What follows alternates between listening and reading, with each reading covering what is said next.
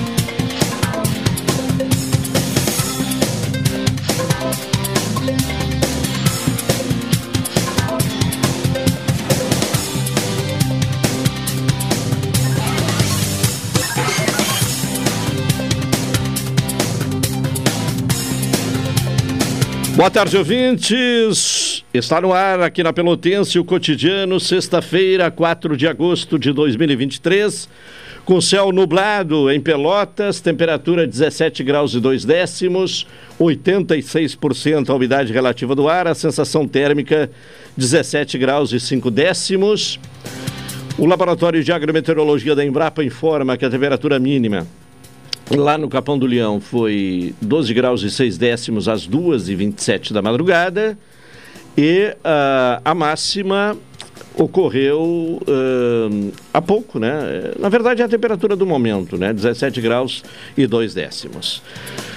Alexandre Salóis me acompanha na parte técnica, o Tony Alves na central de gravações, a direção executiva da Rádio Pelotense de Luciana Marcos, direção geral de Paulo Luiz Goss. O ouvinte participa aqui do cotidiano com envio de mensagem para o WhatsApp da Pelotense, que é o 984-311-620. Nos acompanha pelo 620 AM, da emissora pioneira no Rio Grande do Sul. 98 anos, a mais antiga do estado, a mais antiga em atividade no país. Estamos nas plataformas digitais, o Instagram da Pelotense é o Pelotense 620 Oficial, www.radiopelotense.com.br os aplicativos Tunin e Radiosnet e o aplicativo próprio da emissora. E também o programa estará disponibilizado mais tarde na sua íntegra no Spotify e Facebook. Falamos em nome de Sicredi, gente que coopera cresce. Expresso Embaixador aproximando as pessoas de verdade e Café 35 Coffee Store na Avenida República do Líbano, 286 em Pelotas. Telefone 3028 35 35. Previsão do tempo, vamos ao boletim do Centro de Pesquisas e Previsões Meteorológicas da Universidade Federal de Pelotas. Informações nesta sexta-feira com o Lucas Mendes. É Lucas Mendes que traz hoje a previsão do tempo para Pelotas e região. Nesta sexta-feira, a atuação de um sistema de alta pressão sobre o oceano mantém o transporte de umidade entre as porções sul e leste do Rio Grande do Sul. Esta condição proporcionará, nos referidos setores do estado, uma maior variação de nebulosidade e tendência de eventos de chuvas fracas ou chuviscos no decorrer do período. As demais regiões do estado manterão uma condição de menor nubosidade, sendo mais frequente uma condição de sol entre algumas nuvens ao longo do dia. Segundo os dados da estação meteorológica localizada na Embrapa, na UFPEL, a mínima foi de 13,2 graus à meia-noite e a máxima de 96% às 6 da manhã. Nesta sexta-feira, a condição meteorológica prevista é de céu nublado, com períodos de céu parcialmente nublado no decorrer do período e sujeito a alguns eventos de chuvas rápidas de intensidade fraca ou chuvisco isolado. Os ventos estarão soprando preferencialmente de sudeste com intensidade fraca moderada. A máxima deverá ocorrer aí nas primeiras horas da tarde, na casa de 19 graus. Para o sábado, a condição é de céu nublado, com ocorrência de períodos de céu parcialmente nublado ao longo da tarde. Os ventos estarão soprando de sudoeste virando a nordeste, com intensidade fraca a moderados e com possíveis rajadas. As temperaturas ao longo do sábado oscilam entre 10 a 18 graus. Ao longo do domingo, a condição de um avanço de um sistema de alta pressão sobre o sul do Rio Grande do Sul deverá favorecer um tempo estável em grande parte do período. A tendência é que a gente tenha céu parcialmente nublado, com um período de poucas nuvens e ainda há possibilidade de nevoeiro na madrugada e primeiras horas da manhã. Os ventos estarão soprando de nordeste e noroeste, com intensidade fracos a moderados, e as temperaturas variando entre 15 a 27 graus. Este boletim foi elaborado pelos meteorologistas Lucas Mendes e Eliane Alves, do Centro de Pesquisas e Previsões Meteorológicas da Universidade Federal de Pelotas.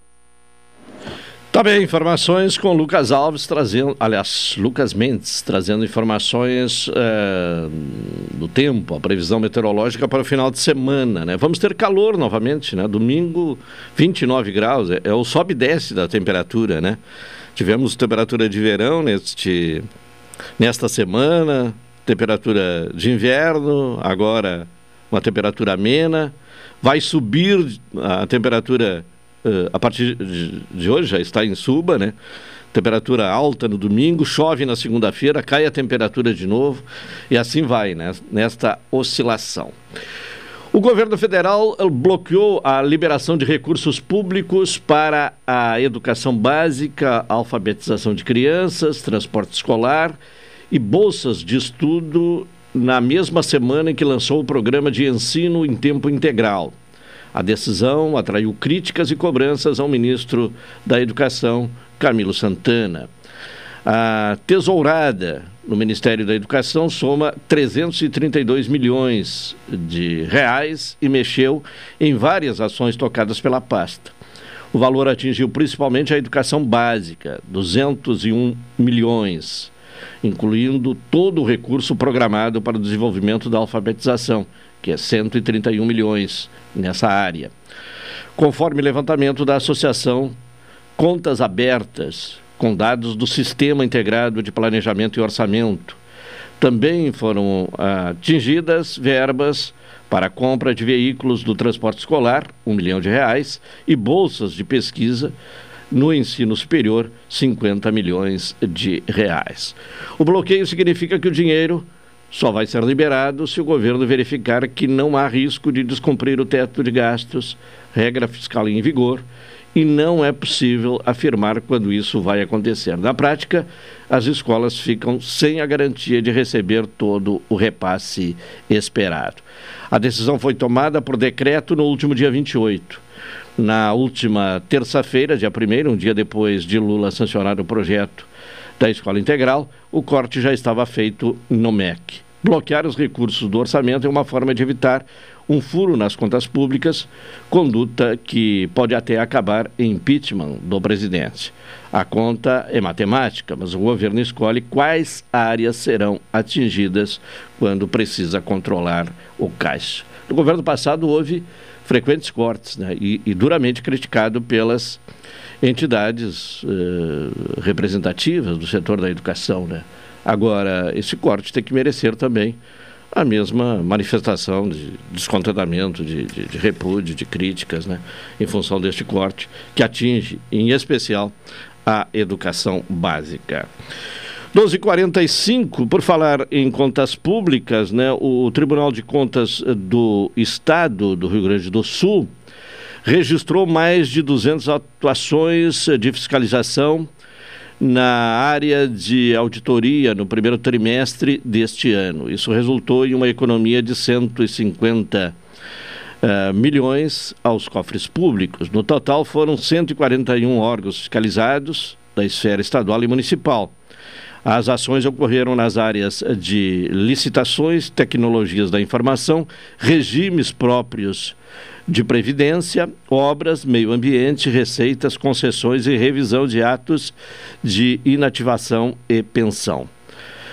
Alguns exemplos de benefícios que as auditorias do tribunal eh, apresentam à sociedade gaúcha. Em Rio Grande, a equipe de auditoria identificou irregularidades na aquisição de pneus, câmaras e protetoras. A administração municipal reeditou a contratação através de novo, uh, de novo pregão, obtendo uma redução no preço contratado de R$ 651.018,40.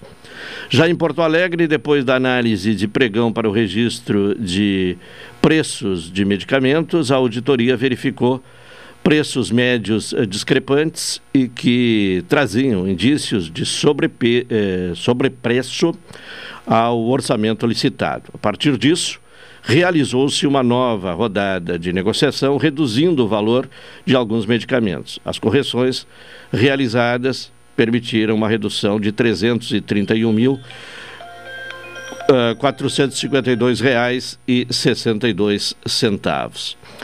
Já em uma atuação junto ao Departamento Autônomo de Estradas de Rodagem, o DAER, o TCE do Rio Grande do Sul apontou a necessidade de realizar a adequação no orçamento de obras rodoviárias. O órgão modificou a metodologia na elaboração dos orçamentos e passou a fazer cotações locais dos principais materiais empregados nas obras. Essa alteração resultou numa redução total de aproximadamente 10,9 milhões de reais. Então, dados apresentados neste balanço de prestação de contas do Tribunal de Contas do Estado do Rio Grande do Sul, que, através de auditorias, permitiu uma economia para cofres públicos no Rio Grande do Sul de 150 milhões no primeiro trimestre deste ano. 12 e 49 intervalo, retornaremos na sequência.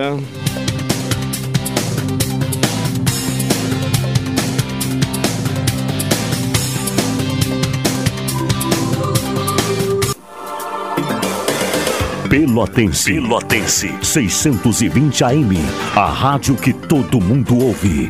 Primeiro lugar, absoluta. Absoluta. Estreia neste sábado, das 14 horas às 15h30, Rádio Pelotense na Rota das Charqueadas.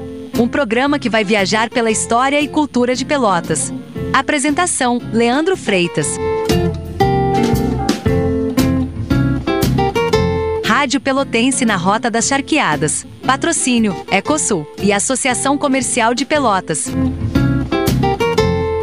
Reprise domingo às 20 horas. Rádio Pelotense 98 anos, todo mundo ouve. Café 35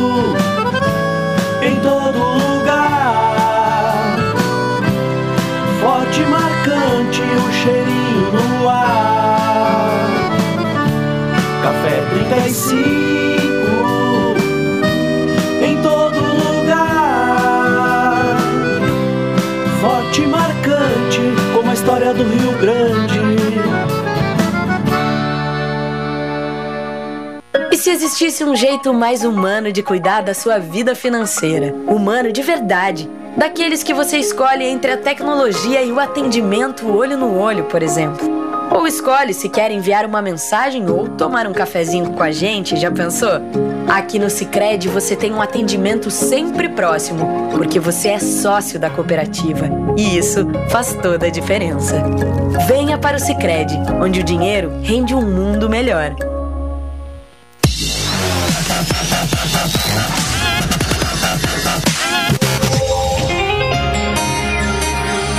Noite, você não está sozinho.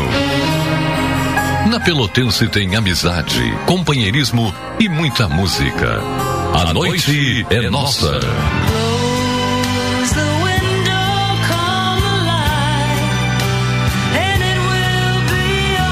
Com Paulo Couto.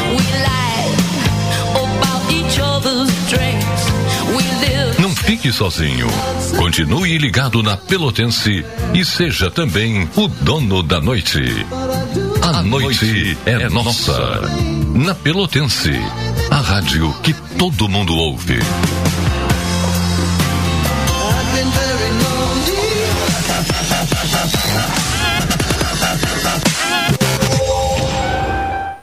Programa Cotidiano. O seu dia a dia em pauta. Apresentação Caldenei Gomes.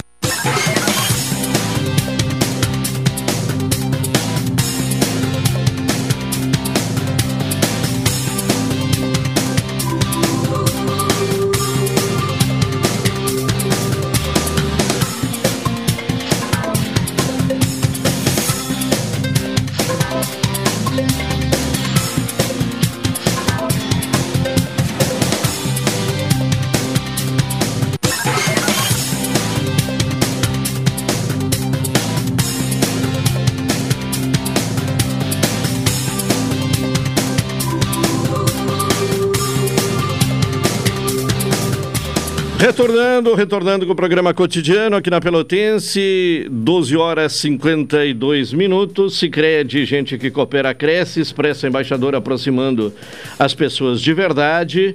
E Café 35 Off Store, na Avenida República do Líbano, 286 em Pelotas, telefone 3028 3535. Vamos ouvir o comentário de Hilton Lozada? Cidadania e Sociedade. Uma abordagem dos principais assuntos do dia no comentário de Hilton Lousada. Diretamente de Brasília, no espaço de Cidadania e Sociedade, a participação de Hilton Lousada e o seu comentário. Alô, Hilton, boa tarde. Boa tarde, Caldenei. Boa tarde, ouvintes da Pelotense um registro importante sobre um assunto tratado recentemente por nós, diz respeito ao Fundo Constitucional do Distrito Federal, que, segundo disse o presidente da Câmara dos Deputados, em entrevista, a Câmara tende a manter a alteração feita no Senado Federal, quando retirou o fundo das regras previstas pelo arcabouço fiscal, restando o fundo corrigido pela variação das receitas correntes líquidas da União.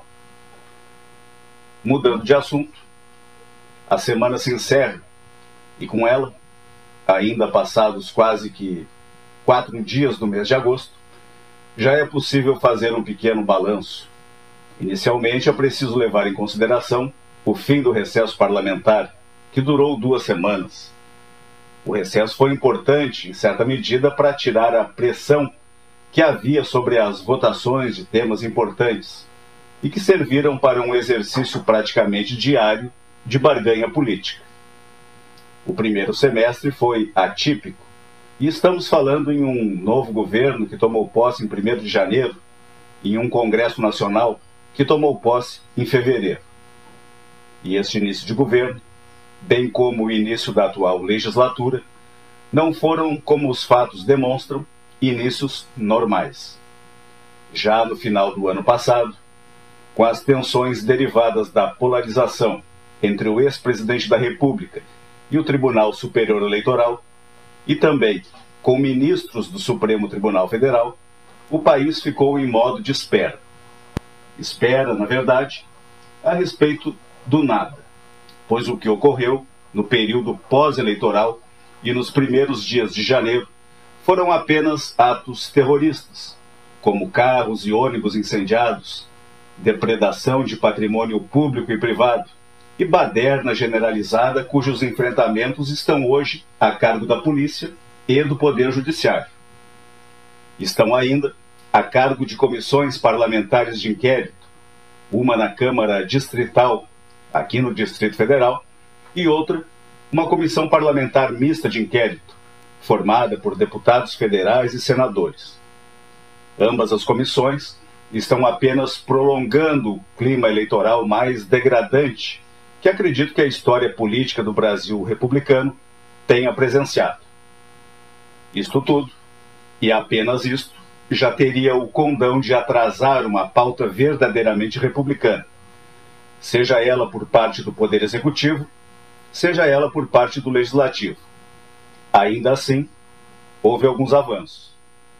O primeiro avanço foi a reunião entre o presidente da República, os presidentes da Câmara dos Deputados e do Senado Federal, a presidente do Supremo Tribunal Federal e os governadores de Estado, tão logo consumada a invasão e depredação da sede dos três poderes da República.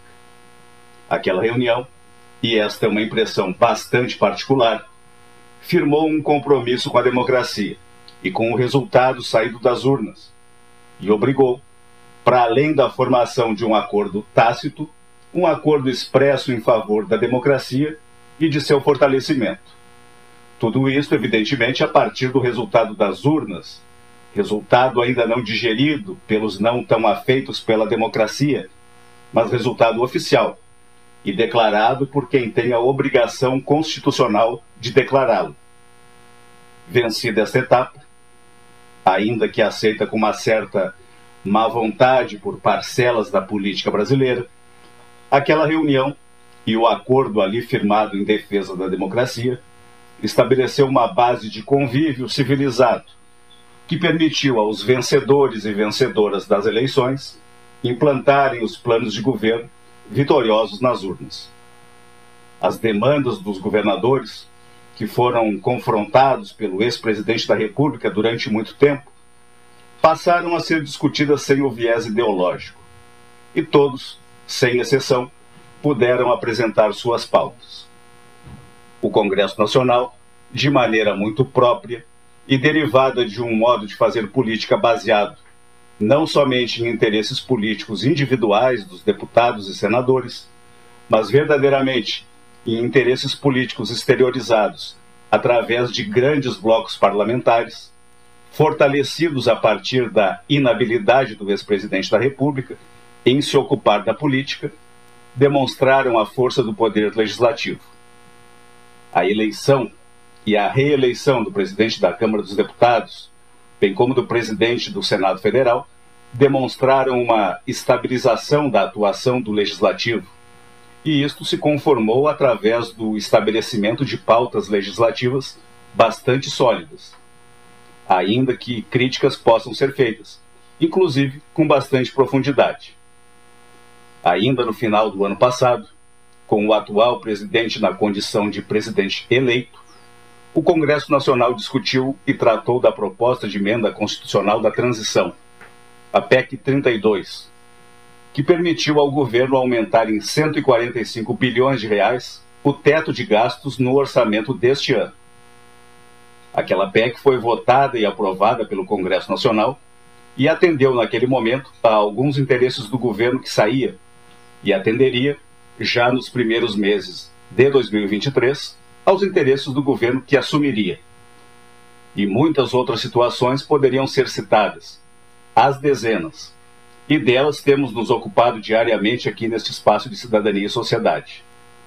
E hoje, quando se discute, quando se critica ainda a formação do governo, já passados sete meses do ano, e com as mudanças já adiantadas e outras que ainda virão, não pode haver surpresa pois a governabilidade no Brasil tem preço, e o preço é elevado. O ex-presidente decidiu não governar e optou por um estilo bastante particular, e para permanecer no governo, a despeito de suas ações, pagou um preço caro, praticamente entregando o governo para parcelas significativas do Congresso Nacional. O atual presidente decidiu governar optou por repetir em grande parte políticas já implementadas em governos anteriores por seu partido. Ocorre que a governabilidade compartilhada com o Congresso Nacional não é mais um sonho dos parlamentares. É, verdadeiramente, uma realidade com a qual o atual presidente precisará conviver e talvez os futuros presidentes também. Então, é isso. Para além disso, ouvintes da Rádio Pelotense, o que mais haveria para ser dito? O preço da governabilidade poderia ser considerado caro, um preço alto, mas visto por outro ângulo, a partir das decisões do eleitorado, o preço da governabilidade é o preço que o eleitor colocou nas costas de quem exerce o mandato de presidente da República. O eleitorado optou pela negociação permanente ao votar em um presidente de um campo político e em uma maioria parlamentar de outro campo político. Esta é apenas uma das possibilidades que a democracia nos apresenta. E o eleitorado fez a opção. Se no passado se dizia que a democracia não tinha preço, mas tinha consequências, hoje poderíamos dizer, sem medo de errar, que a democracia tem consequências e tem preço. E se ela permite isto, e se o eleitor e a eleitora soberanamente foram até a urna e fizeram as escolhas que fizeram, a governabilidade compartilhada não deve surpreender ninguém, pois as pautas políticas de qualquer presidente, ao contrário do que foram no passado, não refletirão opções ideológicas específicas, ainda que assim possam ser vendidas, mas opções políticas, partidárias e administrativas possíveis, pois ninguém chega no poder executivo e no poder legislativo sem voto. Os responsáveis pela situação política, em parte, somos todos nós, pois endossamos o que está sendo feito atualmente na relação Congresso Nacional e Palácio do Planalto. Novidades, portanto, não existem. Como não existem também razões para surpresas. Caldenei. Tá certo, comentário de Hilton Lozada aqui no programa cotidiano. Ele retorna na segunda-feira neste horário. Agora, uma e três, vamos ao intervalo, retornaremos na sequência.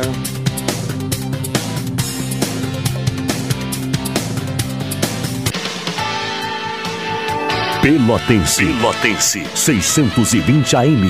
A rádio que todo mundo ouve. Primeiro lugar, absoluta. Absoluta. Café 35.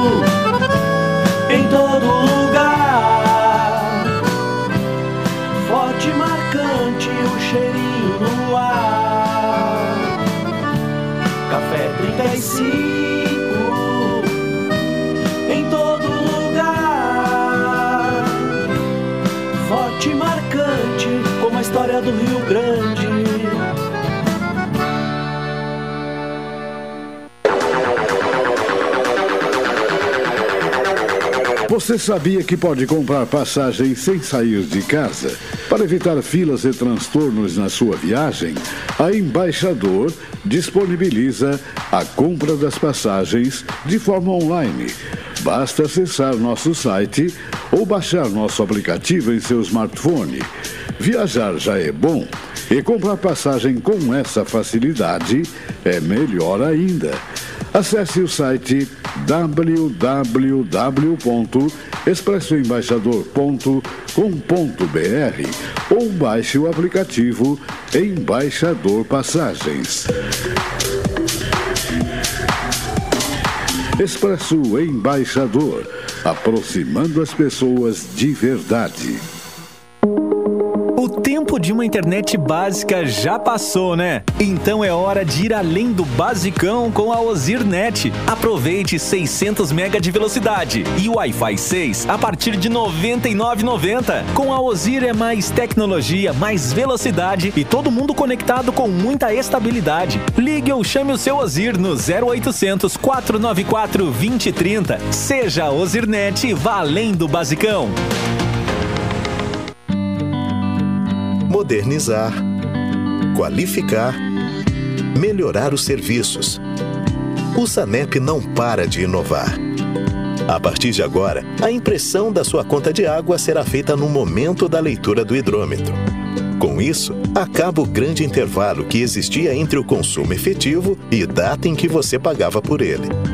A transição para o novo sistema acarretaria em duas contas com a mesma data de vencimento, exclusivamente no primeiro mês. Para evitar que isso ocorra, a segunda será automaticamente parcelada em 12 vezes e quitada nas faturas seguintes sem juros e multa. Se desejar antecipar esse valor e pagá-lo em uma única vez, poderá fazer essa solicitação pelos canais de atendimento do SANEP. SANEP Juntos, podemos fazer a diferença. Programa Cotidiano. O seu dia a dia em pauta. Apresentação Caldenei Gomes.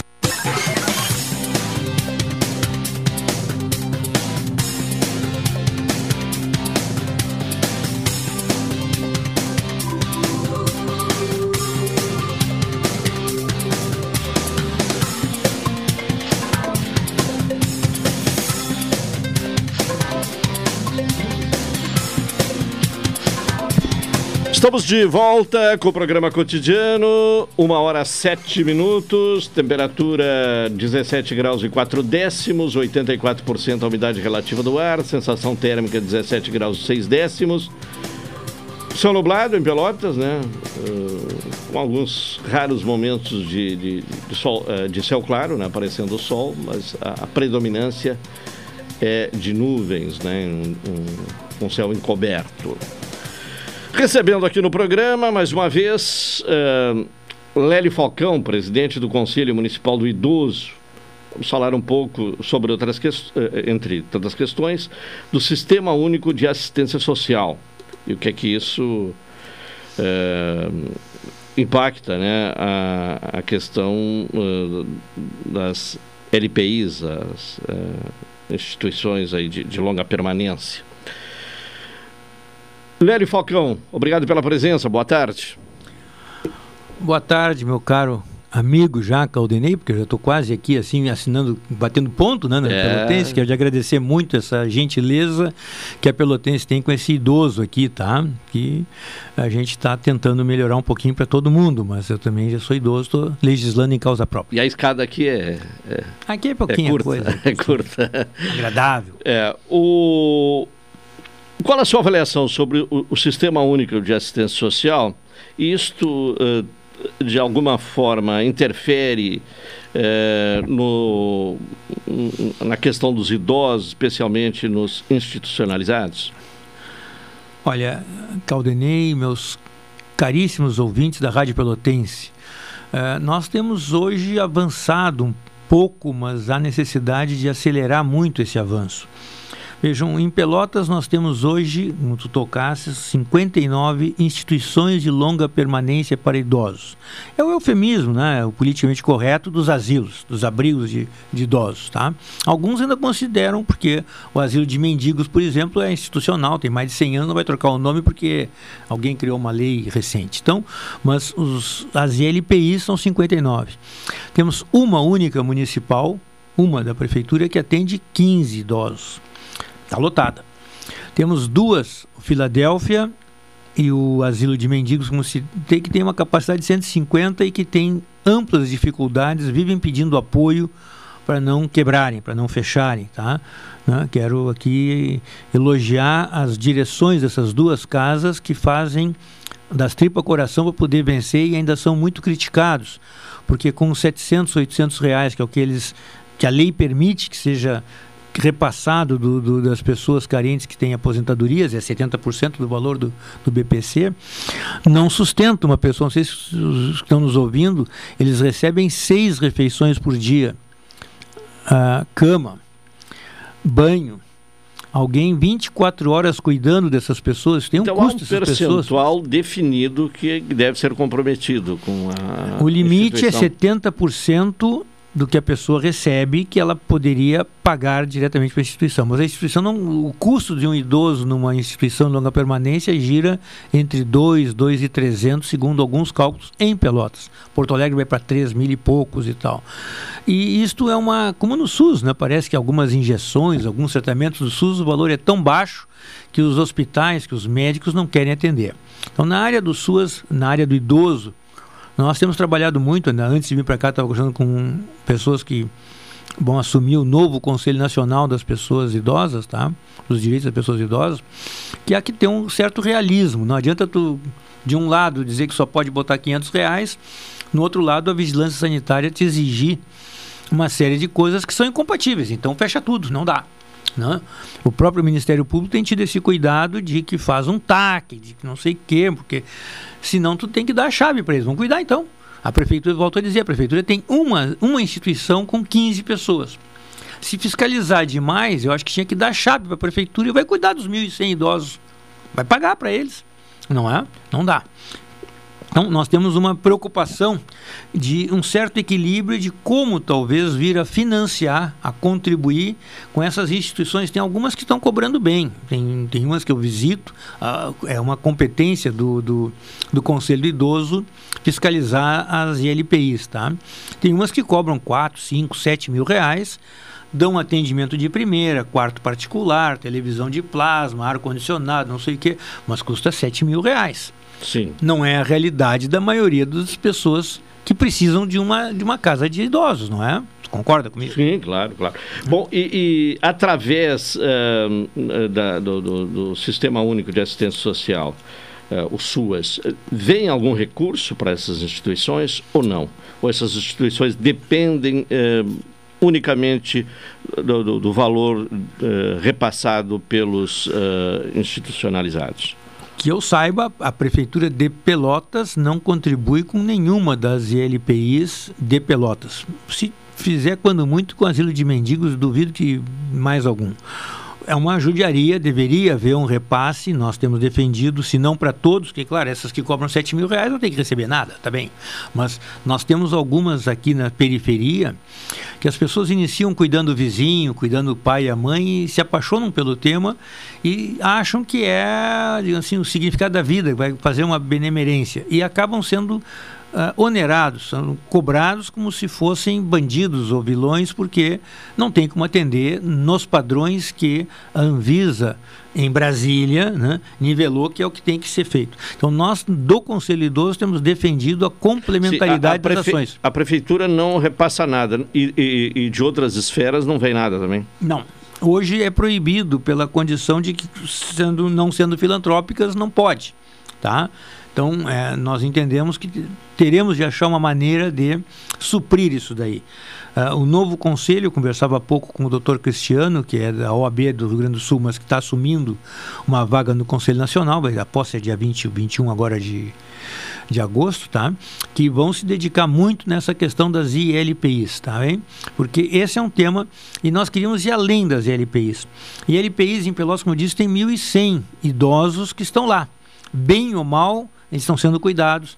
O Ministério Público acompanha, a Vigilância Sanitária acompanha, nós acompanhamos. Quando há alguma coisa muito grave, a gente, esse ano já interditamos duas, tá? Elas aí se arrumam, se corrigem as coisas que a gente identificou e se autorizam. As duas que foram interditadas voltaram a operar, mas voltaram a operar em condições adequadas, digamos assim, tá? Se não perfeitas, adequadas. Mas eu queria chamar a atenção, Claudinei, e da, dos nossos ouvintes.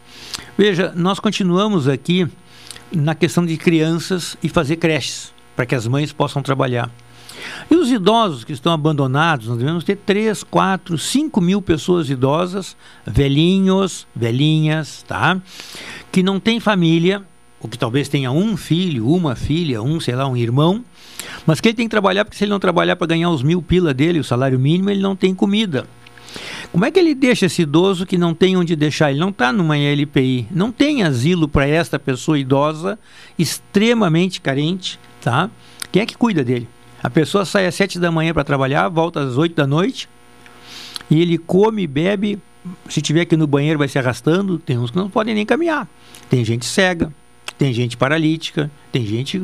É, desculpa, é, como é que é, com deficiência auditiva, deficiência visual, deficiência Sim, motora, é. tem tudo hoje agora, claro. negócio do, do, do policiamento. Então, veja, nós temos conversado muito com a secretária Roberta, que é muito acessível, tá? Para que daqui a pouco a gente possa estar tá levando em casa dessas pessoas as fraldas, os remédios, para que obrigar eles a virem até o centro, até a farmácia, não sei aonde, para pegar uma coisa que eles estão dentro de um cadastramento do, do, do CAD único, né? Então, tu sabe onde a pessoa mora, sabe que vai precisar. Por que não disponibilizar? Não, um dia um carro desse da prefeitura entregaria tudo isso. Nós estamos conversando e com a, com a, com a Roberta está muito acessível. Bom, e onde entra o, o, o, Sistema Único de Assistência Social? É, é, é com regras, já que não há repasse de recursos? Qual é a importância? Por enquanto, ainda não está adequadamente dentro do idoso. Nós temos os CREAS que tem um atendimento, nós temos a. Está entrando Pelotas, a, como eu disse, eu gosto muito da Paula e a Paula tem sido muito acessível. Nós, ano passado, a, após a vinda do Antônio Costa, que era o secretário nacional, a prefeita constituiu um grupo do RENAD, Rede Nacional de Proteção e Defesa da Pessoa Idosa. Só esses dias, estou vendo aqui em cima da mesa o jornal de Pelotas, né, que Pelotas tem o dobro de denúncias de violência contra pessoas idosas, porque a gente começou a divulgar os direitos das pessoas idosas. Então, a violência deles é patrimonial, é sexual, é psicológica, é uma série delas. Mas as pessoas nem sabem que tem isso. E às vezes o próprio idoso, se é um filho, se é um, se ele depende daquela pessoa, ele nunca vai denunciar, porque se ele denunciar vai ficar sem ninguém. Então quem tem que denunciar é um vizinho, é alguma pessoa que identifica isso. O SUAS está gatinhando, eu acho, nessa linha, tá? Não quero ser muito duro com eles, mas falta muita coisa. Mas volto a dizer, nós estamos trabalhando. A prefeita assinou em, em junho a, a Cidade Amiga do Idoso, que está avançando está é, tá centrada mais no Ministério da na Secretaria da Saúde com a Laura. E assinou em outubro o Renade, que está centrado mais na assistência social, que é a Andréia que está cuidando disso, mas é um conjunto de setores. Mas nós temos que ver muito essa construção né, de que uh, ainda nós estamos vivendo do passado aproveitando esses tempos que a gente tem aqui, né, como eu disse antes, a prefeitura, não a prefeitura parece uma coisa assim muito grande, né, prefeitura? Algumas pessoas da prefeitura, lamentavelmente até alguns secretários, talvez, não têm essa visão do futuro, estão com a visão do passado. A visão de quando era o país do futuro, o país da juventude, não sei o quê, mudou, tá? Agora nós somos a cidade do idoso, o país do idoso. E dentro disso a gente tem que ter cuidado. É, e o censo demográfico de 2022 é. deixa isso bem claro, né? É. A, a, OMS trabalha que quando tu nasce, tu começa a envelhecer. Então, não somos contra criança, juventude, meio, uh, todo é, o ciclo é um ciclo inteiro, tá? Mas eu acho que tem que ter esse viés. Veja, a cidade da criança e os avós, onde é que ficam? Porque quando os pais vão para trabalhar, uma das condições talvez sejam dos avós, que não puderam cuidar seus filhos direito, talvez queiram cuidar mais. Então tu tem que ter os avós juntos. Uma questão, o idoso, se for ver na estatística, dois terços do idoso é mulher. A prefeita está muito sensibilizada agora com essa questão da cidade das mulheres, não sei o que mais e tal, mas dois terços do idoso é mulher também. Não, não, eu não posso nem ser contra, senão não vou me reeleger no conselho, Sim. tá? Porque o meu eleitorado é mulher, tá? Claro. Se eu falar mal delas, é. eu vou daquele conselho em seguida. Então, mas nós temos todo um cuidado de que a gente queria que Pelotas fosse boa para todos. Tá? Tem que ser boa para a criança, tem que ser boa para o jovem, tem que ser boa para todo o cidadão. Bandido não, tá? Bandido é cidadão. O cidadão tem que ser bem tratado. Né?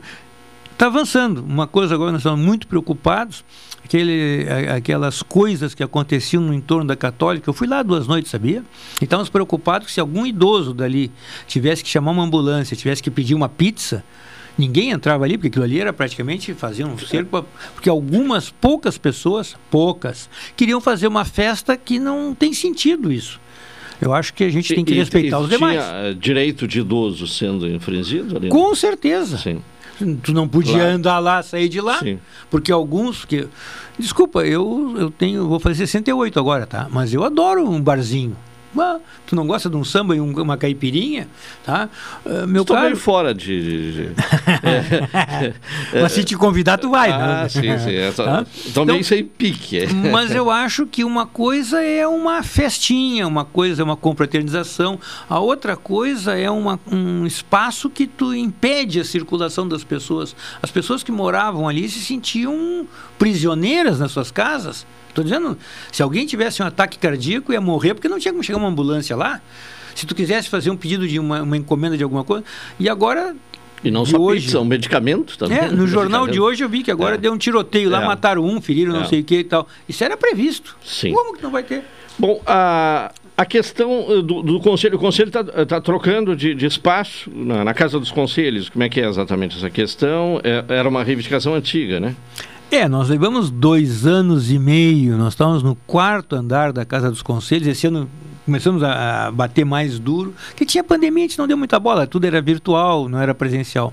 Mas como terminou formalmente a pandemia, e nós tivemos, no mesmo período, passamos um mês sem elevador. Tá? Então, a Casa dos Conselhos tem um único elevador que é para quatro pessoas, um elevador pequenininho, tá? e que tem dado algumas dificuldades. Nessa terça-feira teve manutenção, porque nós tínhamos reuniões marcadas lá, tinha três reuniões do Conselho Idoso, tivemos que cancelar as reuniões porque não tinha acesso ao quarto andar. Não, Eu tenho uma cirurgia no joelho, eu não vou subir quatro andares. Aqui no falou aqui, mexeu, mas aqui é Sim. uma escada pequenininha, gente, umas quatro andares não, tá? Então, hoje, depois de muita insistência, nós pedimos ao Ministério Público, pedimos na Câmara de Vereadores, pedimos à prefeita, houve a sensibilidade e inverteu então. Os motoristas estavam no térreo e foram para o quarto andar, devem ser jovens, devem, devem estar em plena ah, vitalidade física, senão não poderiam ser contratados, né? E o Conselho do Idoso, juntamente com o Conselho da Mulher e o, cons- e o Conselho da, da, da, da parte de religião, desceu para o térreo ali e nós estamos hoje nos reorganizando nessa área. Vão ter que mexer, tem muita coisa para mexer e tal, rede lógica, não sei o quê, mas eu acho que segunda-feira vão estar já na sala nova no, no térreo. Basicamente é acessibilidade. estrutura- Em tá? termos de estrutura, quais são as outras dificuldades enfrentadas pelo Conselho? Quando nós entramos, nós encontramos, não tínhamos nada. Em 25 anos de conselho, nós tínhamos um computador que não funcionava. Até hoje não temos o telefone lá. O telefone tem que ser, tem que ligar para um número central para pedir uma linha para não sei É o o quê. número geral aquele é o do- número do- geral. da, da Casa do Mas Conselho. nós tivemos uma reunião em Brasília com o secretário nacional Antônio Costa, que nos deu algumas orientações de como proceder. Tivemos uma sensibilidade muito grande do deputado Daniel, que fez uma emenda, a emenda passou para o Ministério e o secretário nos trouxe aqui, deve ter recebido, o ano passado foi noticiado, veio um carro para o Conselho do Idoso, uso privativo, está no, tá na- na- no edital, Vieram três computadores, veio um- uma televisão lá, um monitor de 50 polegadas, bebedouro, mais algumas coisas. Teve um segundo edital que nós ganhamos ele. Me parece que o material já chegou, mais oito computadores e outras coisas mais, tá? Mas são editais do Ministério para o Conselho Idoso. Nós temos que ver esse material, tem que estar à disposição e para o idoso. Consta no edital, inclusive, os compromissos da prefeitura com essa área do idoso. Bom, a questão do- do- da, da sala, que nós vimos, é uma briga de dois anos e pouco, nós resolvemos. A questão nós estamos agora com uma preocupação é com funcionário. Veja, o Conselho Idoso, vocês ajudaram aqui, eu quero agradecer de público mais uma vez. Eu sei que nós dobramos de novo as contribuições do Fundo Idoso, você sabias disso, tá? Vai ser divulgado agora dia 11, não posso dar valores porque deixa para a Receita Federal. Mas com o apoio da, da, da imprensa e de outros, nós aumentamos de novo a receita. Mas ah, quem é que controla esse um milhão e meio, dois milhões do Fundo Idoso? Não tem ninguém hoje. Vai ser uma estagiáriazinha de segundo grau, de uma escola de segundo grau, que vai assinar os cheques, as ordens, as coisas, vai fiscalizar. Nós temos pedido que tem que E ser de um quem é a responsabilidade? É da prefeitura, a gestão do Olha, o fundo do idoso, ele é gerido, ele é definido pelo Conselho do Idoso. Não é o presidente, não é a diretoria. O pleno, Sim. os 16 conselheiros se reúnem uma vez por mês e dizem, olha, nós vamos de- de- destinar 10 mil reais para o asilo tal, vamos fazer o, como é que é, a conferência do idoso, vamos fazer não sei o que lá, vamos imprimir o Estatuto do Idoso, tem gente pedindo, nós temos que aprovar. Sim. Uma vez que a gente defina, nós determinamos fazer, a, a conta tem quem, quem ordena a despesa lá é o secretário da Assistência Social, o Tiago, e quem paga é o da Fazenda. Tem essa burocracia. Nós, de- Sim, nós e- mandamos. E, e aí eles- que está a carência. É, é- é alguém do, no Está setor travado, público. esse está travado é, é. e o dinheiro está na conta. É Uma judiaria, não sei se tu concorda, tu Claro. tens um dinheiro, hoje nós temos na conta E- mais de 600 mil reais parado lá. Aliás, nem sei, porque o, a Secretaria da Fazenda eh, são pontuais, são, são parceiríssimos nossos, quero aqui agradecer não só o Luciano, que é o tesoureiro, como o Cristian, porque eh, eu peço, eles me mandam em seguida, já recebi agora no meu WhatsApp o, o balanço da- do mês de julho, tá? Que todo mês a E gente aí recebe falta isso. um funcionário a ser designado Falta pela agilidade prefeitura para tratar para É. fazer a gerência desse Os desses 59 valores. asilos nós estamos visitando. Antes era mais fácil, tinha menos complicação. Agora nós estamos avançamos. Nós estamos fazendo uma autoavaliação, estamos fazendo ficha, etc. Estamos visitando três ou quatro instituições por mês. E o carro facilita. O carro é fundamental.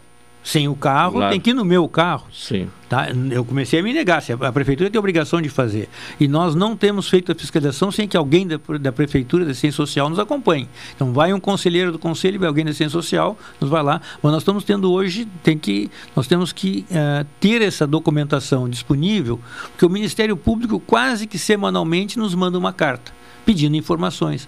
A resposta a essas informações exige que a gente tenha documentações. Foi fiscalizado, que dia foi fiscalizado, quem é que esteve e lá. E essa ação do Ministério Público, ela ocorre como consequência de denúncia? Provavelmente, provavelmente denúncia. Não sei se eles têm uma, uma escala. Nós temos uma escala fiscal. Nós somos obrigados a visitar todas elas. Não sei o Ministério Público.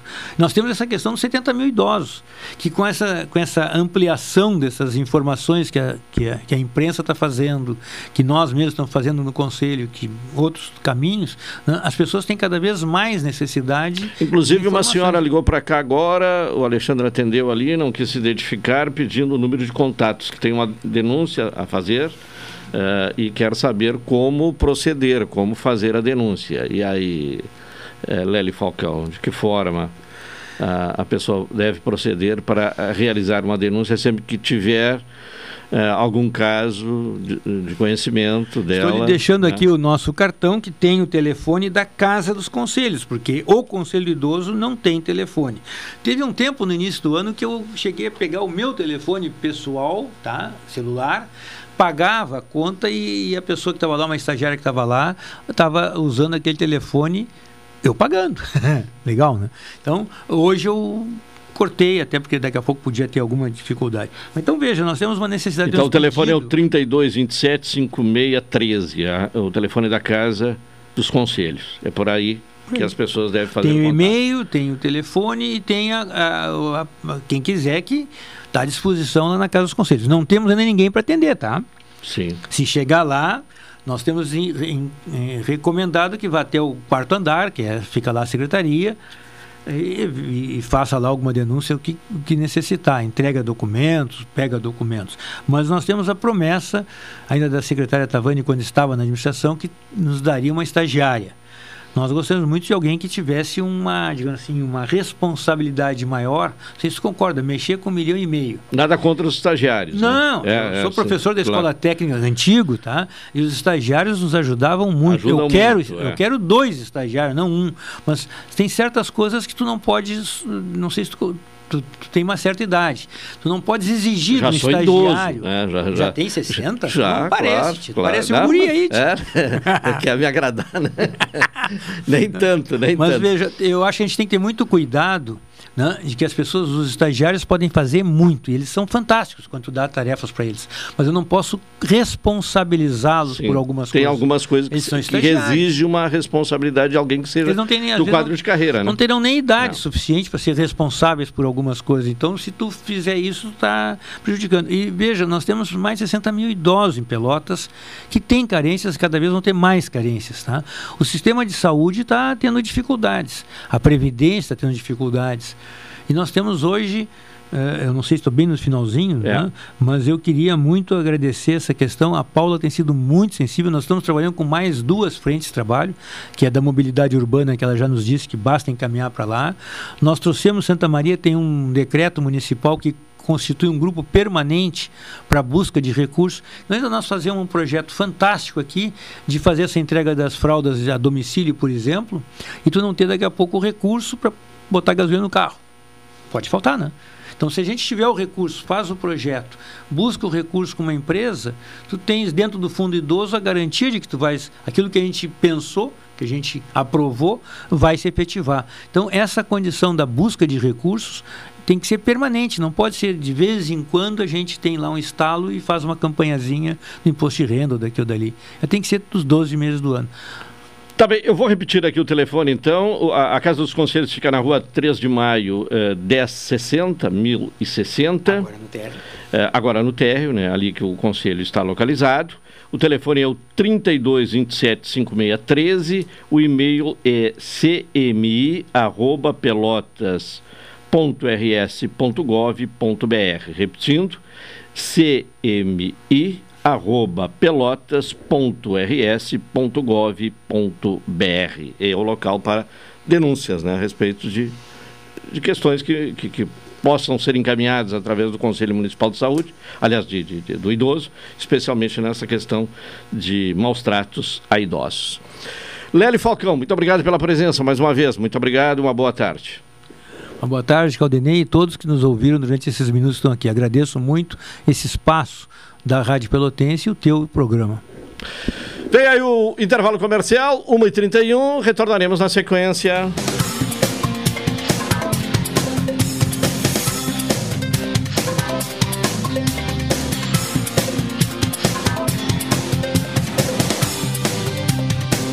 Pelotense, 620 AM, em todos os lugares, para todas as idades.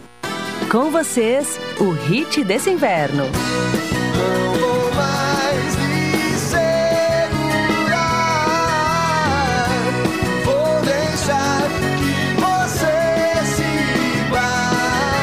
Deixe suas roupas aquecerem quem mais precisa. Participe da campanha do agasalho. Sua doação vai ajudar muita gente. Governo do Rio Grande do Sul. O futuro nos une. Apoio Rádio Pelotense 620 AM. Todo mundo ouve. Transportadora Fonseca Júnior é VaptVupt por você. Ligue 053 32 78 7007 e transporte suas encomendas com praticidade, rapidez e segurança. Estreia neste sábado, das 14 horas às 15h30, Rádio Pelotense na Rota das Charqueadas. Um programa que vai viajar pela história e cultura de Pelotas. Apresentação: Leandro Freitas. Rádio Pelotense na Rota das Charqueadas. Patrocínio: Ecosul e Associação Comercial de Pelotas. Reprise domingo às 20 horas. Rádio Pelotense 98 anos, todo mundo ouve. Promoção Invista e Ganhe Sicredi Interestados. Invista em poupança ou aplicações e concorra a prêmios de 5 e 100 mil reais. E você ainda pode raspar e ganhar brindes da marca Sicredi. Acesse cicred.com.br barra promoção barra Invista e Ganhe. Área do participante. Dê o aceite e receba as raspinhas eletrônicas. Para saber mais, fale com seu gerente na agência ou no WhatsApp. Invista no Sicredi, onde seu dinheiro rende um mundo melhor. Café 35 em todo lugar. Forte marcante o cheirinho no ar. Café 35 em todo lugar. Forte marcante como a história do Rio Grande.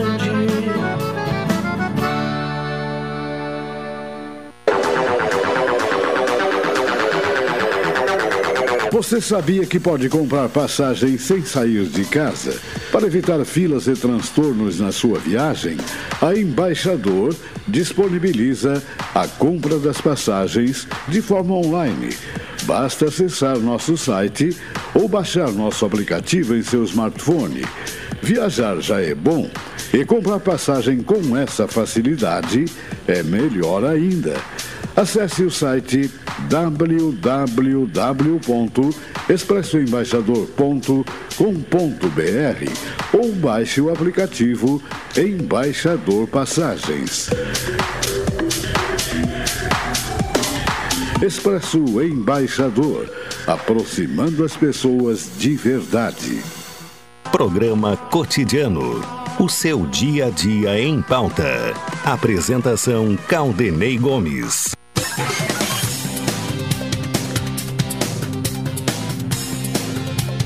Uma hora e 34 minutos, programa cotidiano, Cicred, gente que coopera, cresce, Expresso Embaixador aproximando as pessoas de verdade. E Café 35 Off Store, na Avenida República do Líbano, 286, em Pelotas, telefone 30 28 35 35. É hora de ouvir, né, ter a participação aqui no programa, como ocorre todas as sextas-feiras, do professor Marcelo Dutra. Professor, boa tarde. Boa tarde, Claudinei. Boa tarde, ouvintes da Pelotense. Tudo bueno? Tudo tranquilo nesta sexta-feira. Bom, começa, na, vai ser realizado nesta semana, né? Começa na terça-feira, terça e quarta-feira, a Cúpula da Amazônia, em Belém do Pará. Sim. Qual a, a, a, importância, no seu entender, deste encontro, né, a cúpula da Amazônia?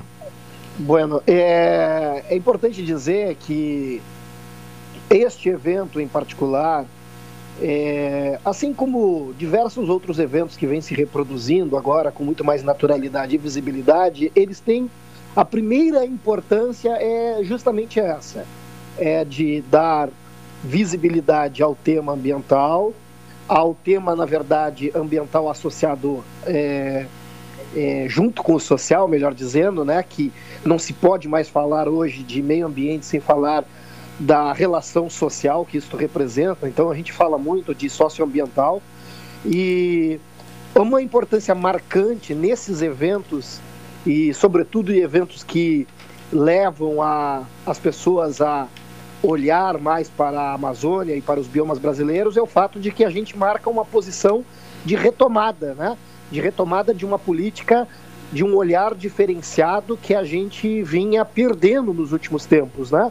A gente vinha isolando o país e isolando o olhar de outros países para é, recursos e ativos que são é, fundamentais do, do, não só do ponto de vista brasileiro, mas do ponto de vista regional é, latino-americano e mais do que isso, né, inclusive de importância global, como é a questão da Amazônia propriamente dito. Então, eventos assim servem muito para dar esse destaque de que nós agora estamos efetivamente dando né, o olhar que, me, que merece para isso. Agora, evidentemente, isso não quer dizer que esta cúpula vai trazer as soluções para todos os problemas que temos lá, porque ainda tem aí um longo trabalho de casa para ser feito, de recuperação de é, políticas que perdemos, de recuperação de recursos que deixamos de investir e, sobretudo, o necessário esforço de fiscalização e controle. Bom, eh, na mesma medida em que há uma atenção maior para a Amazônia e, por consequência, uma redução importante no desmatamento, há um, um recorde sendo alcançado desde 2017, né, em relação ao desmatamento no Cerrado. Como, é, como você vê essa questão? Quer dizer, a Bom, Amazônia é... consegue reduzir né, o desmatamento, é... mas no Cerrado há um, uma aceleração no desmatamento. É, a, aí a gente, tem que, a gente tem que considerar algumas coisas e é importante que a gente em toda oportunidade fale disso, né? A, a gente tem um problema muito presente no Brasil e nesta faixa brasileira que está ali na linha equatorial e uma parte né, associada ao hemisfério norte e há aqueles aumentos de temperaturas que a gente tem visto, né? Se reproduzir naquelas grandes cidades, nas regiões do hemisfério norte, e que também estão presentes naquela região da Amazônia. Né? É, é, as queimadas é um problema difícil de ser resolvido em qualquer lugar do mundo e é difícil ser resolvido no Brasil, ainda mais quando o fator queimadas, né, o instrumento da queimada é utilizado para justamente limpar o território para se aplicar ali um uso, diga-se uso de passagem, né, uso é, ou agrícola, né, do, para cultivo ou de produção. É, é o destino final desses espaços quando eles têm a floresta retirada.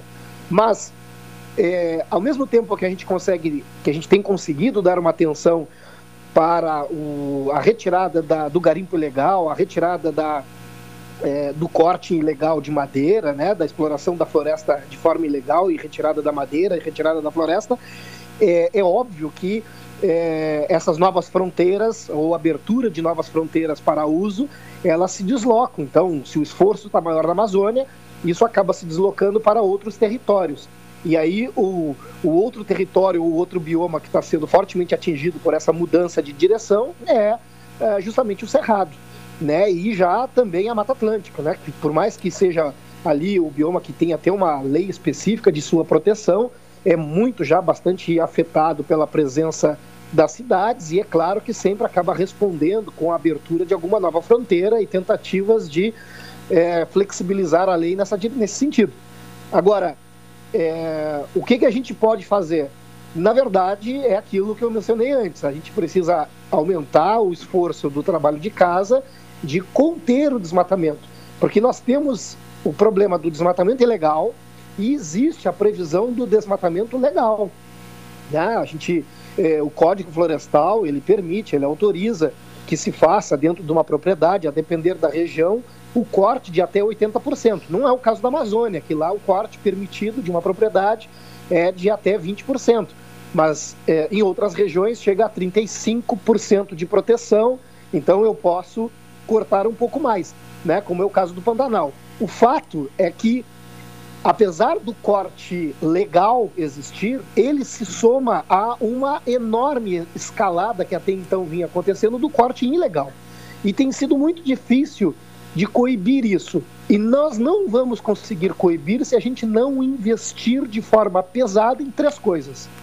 As três coisas significam recurso, muito recurso, investimento pesadíssimo em fiscalização e controle, né? Não tem como não, esse esforço tem que ser feito. Fiscalizar e controlar gasta-se muito dinheiro, nós vamos gastar muito dinheiro na fiscalização e controle, isso é fato. A outra coisa que nós vamos ter que levar o nível de educação, né, para que a gente possa, de forma tecnológica, é, empreender em outras formas de produção, que não só essa da primária. Então, a gente tem que fortalecer a indústria, não tem menor dúvida disso, né, para que a gente até, inclusive, aproveite muito da matéria-prima que a gente produz, exporta para outros lugares e depois importa na forma de manufaturados. A gente tem ainda uma visão de Brasil colônia e a gente não consegue sair disso. E terceiro, a gente tem que aprender a explorar a Amazônia da forma como ela é. A gente tem que aprender a explorar a Amazônia da forma sustentável. A gente tem que aprender a explorar a Amazônia com a floresta em pé. A gente tem muita boa, muitas boas coisas da Amazônia que precisam ser conhecidas, precisam ser apresentadas pela ciência, precisam ser desenvolvidas como novos modelos de negócio e que não seja apenas derrubando tudo e botando boi, botando, botando é, pasto, botando é, soja ou qualquer outra coisa que seja. Então, a gente precisa aprender mais para poder preservar mais também. Bom, na Amazônia há todo um apelo e uma repercussão internacional. Nos outros biomas, eh, já a repercussão internacional não é tão grande assim. E por isso a Mata Atlântica e o, e o Cerrado correm mais risco?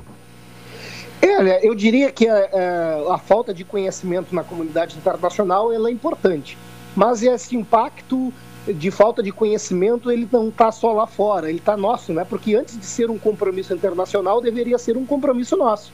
A gente não tem que preservar porque os outros estão interessados que preserve, né? A gente deveria estar preservando aqui pelo significado que essas coisas têm. Porque quando a gente fala em preservar, não está se preservando ou está assim, tipo, quando eu, enquanto professor de ecologia de uma universidade pública, é, cientista que trabalha em, observa em observação aos interesses da conservação, não é porque esses espaços são muito bonitos, porque eles têm muita vida, não se trata só disso. Se trata pelo fato de que esses mesmos lugares nos oferecem serviços ambientais. E esses serviços ambientais são justamente os que garantem a nossa sobrevivência né? E é o que vai garantir um futuro de sobrevivência, não só para o Brasil, mas para a humanidade como um todo. Então, tudo no Brasil é muito grande, tudo é muito mega, os biomas são gigantescos, apesar da gente ter biomas bastante pequenos, como é o caso do Pampa e do, eh, e do bioma Pantanal, mas independente disso, nós temos coisas gigantescas que precisam ser melhor aproveitadas, preservadas pela importância e o significado que esses biomas possui. Né? No caso aqui do Pampa, a gente, por exemplo, vem perdendo é, muito para a soja e vem perdendo riquezas que a gente não faz nem ideia. E, aliás, a gente vem, inclusive, não só perdendo, como a gente vem substituindo né, o nosso potencial por outras atividades que nem são de tão potencial assim, que nem são tão valoradas ou não têm tanto valor agregado.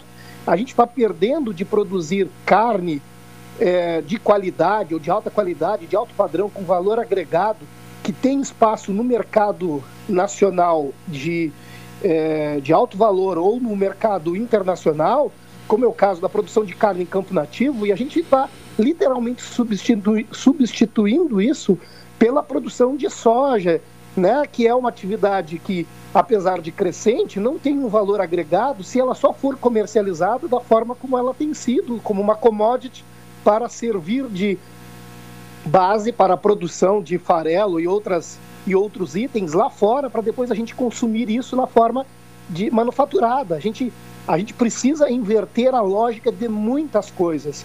E enquanto a gente não fizer isso, o discurso da destruição sempre vai prevalecer. Professor Marcelo Dutra, muito obrigado. Um bom final de semana e até a próxima semana. Um abraço. Também participação do professor Marcelo Dutra conversando conosco. Temos um intervalo, Alexandre. Vamos a ele então, um intervalo. Agora, 1h46, voltaremos em seguida.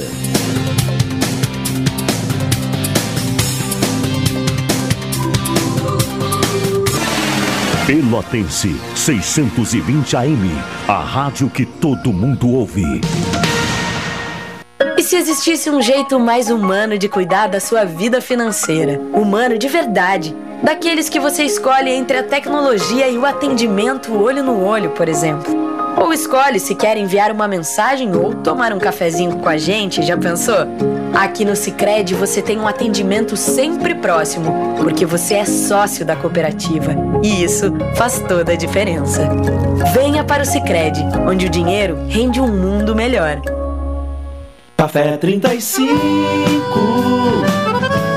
em todo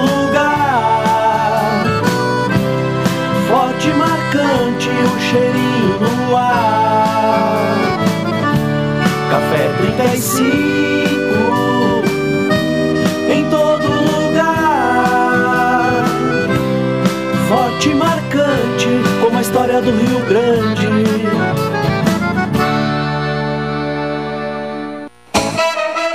Pelotense, o esporte é notícia.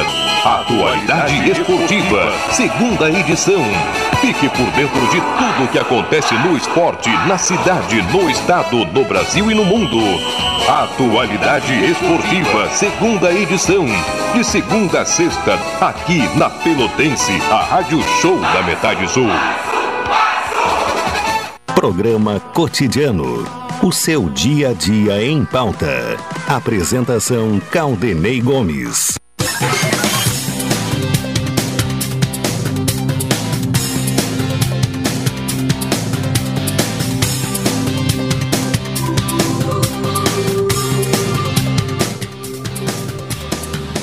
Retornando, retornando com o programa cotidiano aqui na Pelotense, uma hora 48 minutos.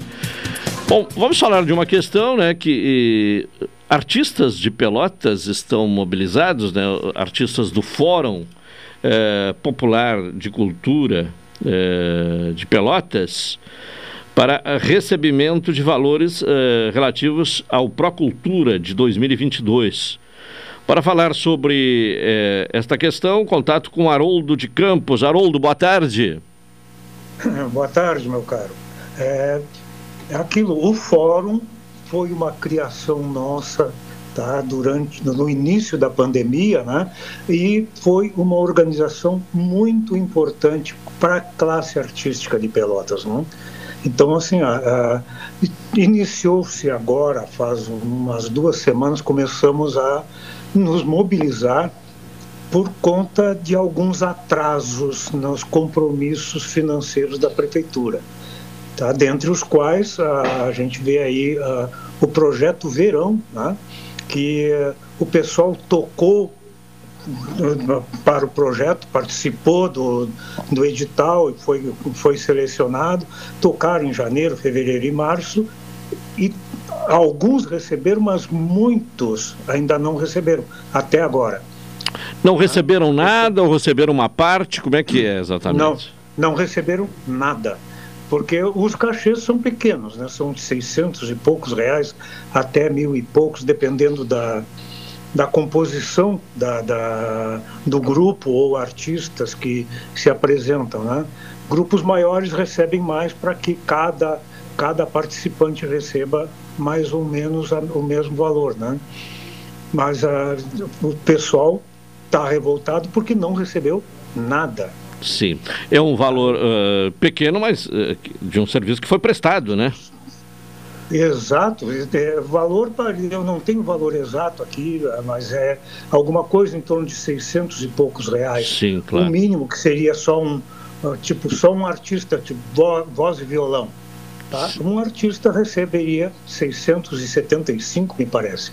Tá? E já um grupo com cinco, quatro ou cinco, não, não tenho certeza, tá? Ah, é, seria 1.300 e poucos reais, tá? que é mais ou menos o valor de um salário mínimo. Certo. É, é, é um valor que, para os artistas, a gente sabe que faz muita falta. O Faz, pessoal, ah, por vezes, deixa de, de estar tocando num barzinho, por exemplo, onde ele recebe pouco, mas ele recebe na hora. Tá? Ele, recebe, ele toca num barzinho por 100, por 100 reais, mas ele recebe.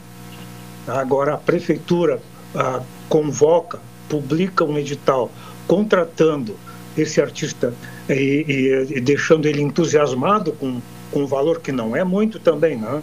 Ah, ele gasta com ensaio para preparar um show, ele gasta com deslocamento, que no deslocamento não está previsto no edital, tá? e leva todo esse tempo para receber, é uma coisa bastante é, é penoso para nosso artista. Né? E a maioria dos artistas que se inscreveram neste edital do, do Procultura não receberam. Eh, a maioria não recebeu, o, é isso? o não, é, o, o edital do Procultura, ele foi publicado, me parece que em outubro do ano passado, que dava prazo até 30 de novembro. Aí, por uma pressão do nosso fórum, foi prorrogado por mais uma semana a inscrição. É, houve um recorde de inscrições, foram mais de 200 projetos inscritos, né? Um dos meus projetos, por exemplo, chegou a tomar o número 293, mas muita gente não, não concluiu a inscrição. Então foram 220 pro- projetos, me parece, e foram selecionados 63 a gente sabe que existe uma demanda de trabalho bastante grande, mas eu acho que não justifica todo esse atraso. Ah, os selecionados foram, é, é, começaram a ter algumas informações de que os contratos seriam assinados na primeira quinzena de junho e foram assinados em 12 de julho, com um mês de atraso. E o que também se previa, se as assinaturas fossem feitas em junho, eles prometiam a, a liberação de recursos já em 15 de julho. Daqui a pouco nós já estamos completando também um mês de atraso e não há uma previsão para que ele se, pra, aconteça realmente em, em agosto ainda. Né? Sim, bom, e nós nos referimos a uma possibilidade que não é certa, portanto, uma possibilidade apenas de pagamento em agosto de apresentações que foram feitas lá no verão, né? É isso? Não, não, mas é, é- é essa, essa do projeto Verão, a, a Secult ainda não se manifestou, porque não depende só da Secult. Eles preparam processos, eh, fazem os empenhos e mandam para a Secretaria de Finanças. Não sei se, em qual das partes que o entrave está maior, se é na Secult ou na Finanças. Pelo que se sabe agora para o Procultura, nós já estamos numa fra- fase de que os ah, empenhos já foram enviados, me parece, não tenho certeza. Sim. Tá? Mas do, do, do Procultura tá, é, é, uma, é, é um edital diferente do, do Projeto Verão. Certo. O Projeto Verão São dois projetos, né? O, o Procultura e o, e o Projeto Verão, é isso? Ah, o projeto Verão eh, foi contratação de serviços para o verão 2023. Sim. Ah, Tá, o, o do, Pro, do, do Procultura, as apresentações já ocorreram? Não, o Procultura são projetos de produção que pode ser livros, pode ser um- uma peça teatral, um filme ou, ou um disco. Tá? Ah, eu, por exemplo, estou com um livro com, que vai com um disco ah, ah, encartado e estou com outro projeto que é uma apresentação, uma disponibilização de coisas na, na- nas mídias eh, sociais, né? Na- nas plataformas de, de áudio, tá? com alguma apresentação ao vivo de, do- de como que o projeto foi executado. Tá, eu eu quero Então, entender o seguinte, o, o Procultura 2022 também está com a- o, o repasse de verbas atrasado?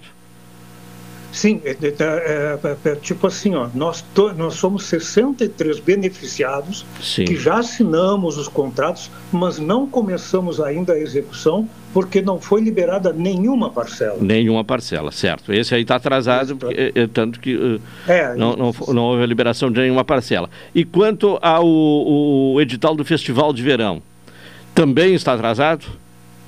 Não, é o edital de, de, de verão é que o atraso é mais preocupante porque o serviço já foi prestado Sim, claro. e, o, e a verba não foi não foi disponibilizada ainda. Ah, sim. Essa é- esse é o pior, é o, pior quadro é esse aí, porque o, o serviço já, foi- já foi É, prestado e não, não, não houve a- o, o pagamento. É, Sim. exatamente. E o que a Prefeitura, através da Secretaria de Cultura, tem explicado aos artistas? O que é que ela tem dito? Qual é a justificativa? Na, eh, através da Secult, o que a gente tem conhecimento é que existe um, um caminho burocrático que uma parte depende da própria Secult e outra parte depende da, da Procuradoria-Geral do município e outra parte que de- eh, depende da Secretaria de Finanças. Porque ah, em Pelotas, há quase dois anos, nós aprovamos no, no, no comitê que foi formado para a elaboração de um, de um plano municipal de cultura, nós aprovamos aquele plano, que foi a votação na, na Câmara de Vereadores em abril do ano passado, me parece, tá? e, ah, e, e não está sendo cumprido como foi elaborado, porque no Plano Municipal de Cultura se prevê a criação tá, a efetiva de um fundo municipal de, de cultura. Que esse fundo de- municipal de cultura se, se confunde muito com o próprio Procultura, que foram criados ah, ah, em 2006, 2007, 2008, não me lembro bem, tá? foram ah, criados junto, tá? mas ah, como fundo ele nunca foi ah, efetivado simplesmente era disponibilizada uma verba para execução, para contratação do Procultura, e isso deveria vir do fundo. E o fundo deveria ser uma coisa mais independente, um fundo completo com recursos para todas as atividades eh, artísticas né? Sim, Eh, claro. e culturais. Tá? Cria assim um fundo, vamos dizer, ah, eu não sei como é que quais são os valores que estão previstos no, no plano, mas tipo assim, para o Procultura 2023 a 2022 foi aportado o valor de 2 milhões e 40 mil reais. Isso não deveria ser o único valor. O valor que deveria ser pago ao projeto Verão deveria também estar lá no fundo Claro. sabe? Então seria seria como um- tu teres uma conta, uma caderneta de poupança que tu ah, te garante a, a tua sustentação. Então, para sustentar a cultura tem que ter uma conta separada, uma verba específica, tá? E isso não está co- ocorrendo. Bom, e o fórum está pressionando, né, está se mobilizando no sentido de que esses trâmites burocráticos sejam a- a- agilizados, né? Isso, com certeza. É, é, Claro. preci- Precisa, precisa que eles cumpram os prazos, né, para que, para que a gente para que a gente consiga executar os projetos da melhor maneira, né? Claro. Ah, eu, por- né, da- tipo assim, ó, eu tenho um projeto, por exemplo, tá, que ah, eu previa a execução dele em oito meses. Só que esses oito meses eram para ser concluídos em novembro de 2023. Agora, com o prazo apertado para a liberação dos concursos, do- do- dos recursos, como é que eu faço acontecer até novembro? É. Porque eu, porque eu preciso fazer o lançamento de um material que será na- no período das feiras do livro. Sim. Tá? Em Porto Alegre acontece em novembro, em É. Jaguarão também em novembro, Pelotas novembro. Então, e como é que eu, como É, é que eu o- levo O tempo fica curtíssimo, né? É. Sim, exato. É, e, assim, é, não e, tem aí, como. e, aí, e aí eu ainda vou receber isso em seis parcelas. Eu vou receber duas parcelas, pelo menos duas, depois de já concluído o projeto. É, uma coisa é. bastante, é ba- bastante. É um desafio e tanto, né? É um desafio. É, tá bem. Haroldo de Campos, do Fórum Popular de Cultura de Pelotas, muito obrigado e uma boa tarde Não, e, não, e que calma, tudo calma, dê certo aí, né? Muitíssimo, muitíssimo, muitíssimo obrigado. Acho que ah, é- é- a Pelotense é um, é, um, é um veículo que nos dá bastante, bastante espaço para essas manifestações. Obrigadíssimo. aí. Tá bem, muito obrigado e uma boa tarde. Pontualmente, duas horas, encerramos aqui o cotidiano. Retornaremos na segunda-feira, às 12 horas e 30 minutos. Vem aí a super tarde musical, né? E bom final de semana. Até segunda.